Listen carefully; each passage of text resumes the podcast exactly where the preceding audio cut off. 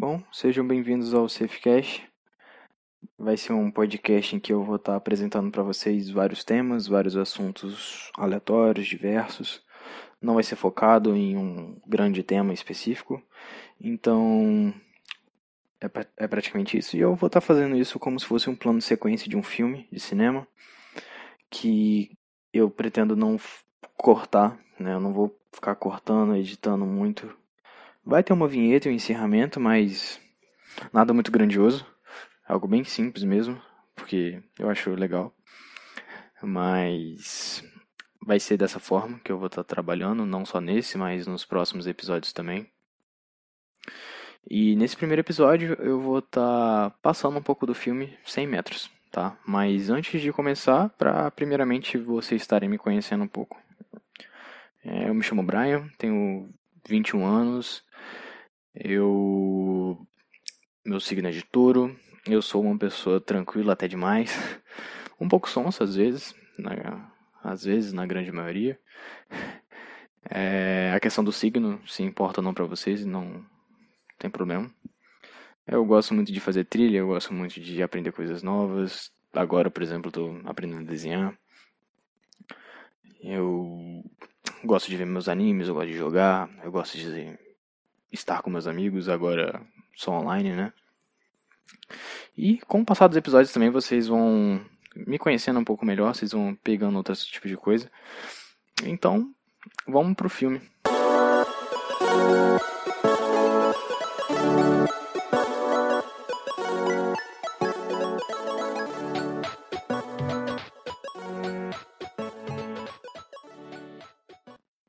100 Metros ele é um filme baseado em uma história real, que é a do Ramon. Ele é um publicitário e aos 35 anos ele foi diagnosticado com esclerose múltipla. E, como o filme é baseado em fatos reais, já é de se emocionar, já é de você ficar mais emotivo em cima disso.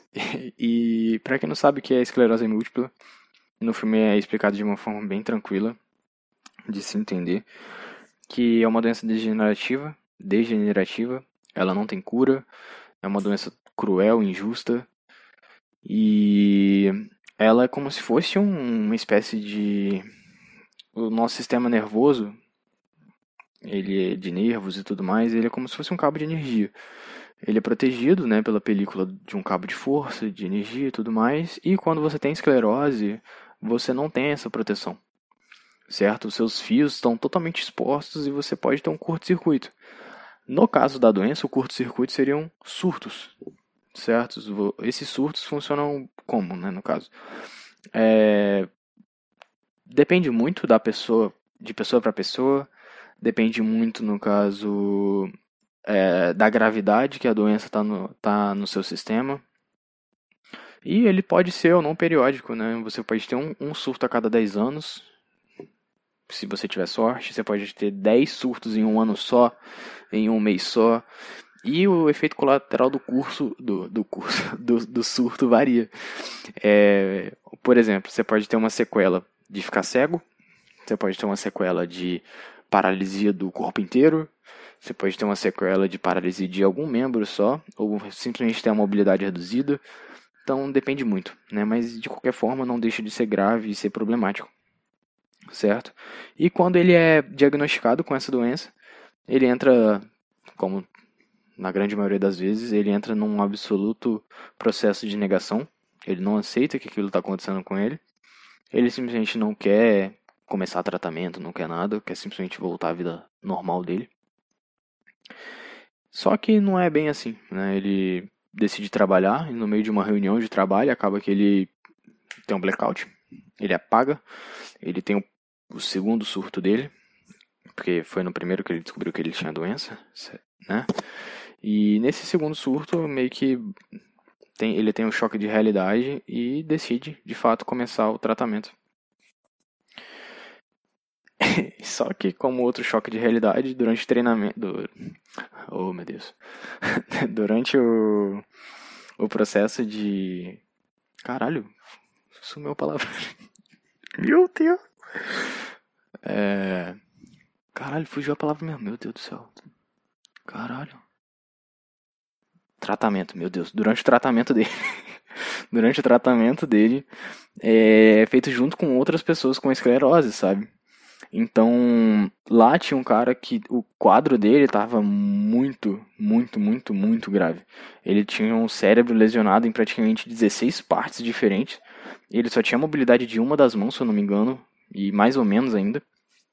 Fora o restante do corpo. É totalmente paralisado e só o rosto. Né? Ele fica numa cadeira motorizada. E ele simplesmente, simplesmente olha para o Ramon e fala que logo mais a doença vai vencer ele, independente do que ele tentar. E em poucos dias, né, talvez meses, ele não estaria conseguindo nem andar 100 metros. Por isso o nome do filme. E com isso, o Ramon fica um pouco mais frustrado de novo, mais triste com esse baque de realidade, mas ao mesmo tempo ele não quer aceitar aquilo que aquele cara falou para ele. Ele vai tentando dar os primeiros passos, ele quer ele quer se movimentar, ele não quer ficar totalmente delimitado daquele jeito. Ele não quer acreditar no que aquele cara fala e ele vai tentando, mesmo vendo que é difícil, né? porque ele tenta mandar os comandos. É, por exemplo, tem uma cena que ele quer pegar uma xícara, ele tá parado olhando para a xícara. E ele simplesmente não consegue pegar. Aí, tanto que ele fala, cara, eu tô tentando mandar comando pro meu cérebro que eu quero pegar a xícara. Eu primeiro tenho que mandar o comando para esticar meu braço, então para ele é um processo muito mais difícil, sabe? E nisso ele vai tentando algum tipo de coisa, fazendo o tratamento dele, as atividades, e nisso ele descobre o Iron Man. O Iron Man ele é um triatlon, né? E ele é o mais desafiador que existe atualmente, pelo menos nos dias de hoje. E é um triatlon que se baseia em 4 km nadando, depois você entra em 180 km de bicicleta e depois disso você tem que fazer 43 quilômetros de uma maratona. Correndo. E eu, se não me engano, acho que você tem 17, 18 horas para fazer a prova. E muita gente não consegue, muita gente passa mal fazendo. E ele vai e tenta fazer. Ele começa um, o, o, treinamento de fato para ser Ironman. A família dele meio que aceita a decisão dele porque ele fala: Eu não tenho mais nada a perder. E, e é um desafio que ele colocou para si próprio. E era uma forma dele mesmo se exercitar, fazer o que ele tinha que fazer pro tratamento dele e ajudava na mobilidade dele e tudo mais, né? Exercitar o cérebro e fortalecer isso, porque ele tava porque é algo que ele precisa. E nisso ele vai fazendo esses processos e o filme vai rolando. Só que eu não vou falar se ele consegue ou não, porque eu quero muito que vocês vejam o filme, porque se você já viu, entre em contato comigo depois pra gente falar sobre. Porque é emocionante, sabe? Ver todo o processo dele de tratamento, de como ele vai se superando, como que ele vai. É, as dificuldades que ele tem, é tanta dificuldade que ele tem, sabe? De, de fazer as coisas. E, é emocionante. Então, não tem como eu descrever isso, só você realmente vendo e passando pelo o que o filme mostra. e também o filme também não aborda só isso, tá? Tem outras coisas em volta do filme que deixam ainda melhor. Então, espero que vocês gostem. O que eu quero trazer de reflexão, né, o que o filme me passou, foi em questão, basicamente foi duas coisas. A primeira foi que a gente não acredita de verdade no nosso potencial. A gente sempre bota limitações de desculpas e obstáculos em nós mesmos, em nós mesmos, nos impedindo de tentar alguma coisa. Então, sempre que eu quero alguma coisa, eu falo, ah, não, talvez eu não consiga fazer isso, eu acho que não dá pra mim. E, e tudo mais, até que você acha que aquilo que você quer é impossível e chega outra pessoa, vai e faz aquilo que você quer. Aí entra outra coisa, que é você colocar condições do porquê o fulano conseguiu. Então, ah, o fulano conseguiu porque ele tem, sei lá, ele tem, ele tem um pouco mais de grana. Ah, fulano conseguiu porque as condições da vida dele são melhores do que as minhas. Ah, fulano conseguiu porque não tem filho. Ah, fulano conseguiu porque a genética dele é boa, que seja, sei lá o que, que você quer na sua vida. Então, às vezes a gente não acredita muito na gente, sabe? Então, ver um cara com esclerose querendo fazer uma prova, um percurso desse, é surreal, sabe? Então você deve falar, ah, cara, com certeza ele não conseguiu, ou talvez ele deva ter conseguido. Então deve estar tá passando isso na sua cabeça. Mas até para uma pessoa que não tem esclerose, não é uma prova para qualquer pessoa. Não é simplesmente você, por exemplo, mês que vem é o Ironman, né? É a prova. E você ir lá e falar, ah, eu vou fazer o Ironman. Não é assim, você vai morrer, sabe? Você vai não no sentido literal morrer, mas você vai passar mal fazendo, sabe? Você, quiçá, não vai conseguir nem fazer a parte do nado, sabe? 4 km nadando. Você vai parar, provavelmente na metade. Se você não tiver. Se você tiver talvez um condicionamento já um pouquinho melhor e tal, você consiga fazer, mas enfim, não é o caso. Então, às vezes o problema de você falar que quer alguma coisa e você não conseguir, talvez é porque você só não quer tanto assim, sabe? A gente sempre tá meio que acostumado a falar que quer, que, ah, eu quero tal coisa, eu quero tal coisa, eu quero tal coisa, eu quero tal coisa. Mas às vezes a gente nem quer tanto assim, sabe? A gente só quer o benefício se caso aquilo aconteça, sabe? Às vezes, então, se você quer alguma coisa e você vê que aquilo é impossível, talvez você não quer direito aquilo, sabe? Mas, se você quer, eu espero muito que você não se limite. Tenta, cara. Você não vai perder nada fazendo. Então, tenta, se esforça e a gente é capaz de muita coisa a gente acha que não. Então, essa foi a primeira coisa. A segunda coisa é que parece que a gente sempre espera alguma coisa muito ruim acontecer na nossa vida pra gente se mexer. Sempre tem que acontecer alguma coisa. Por exemplo, no caso um pouco extremo, aviões.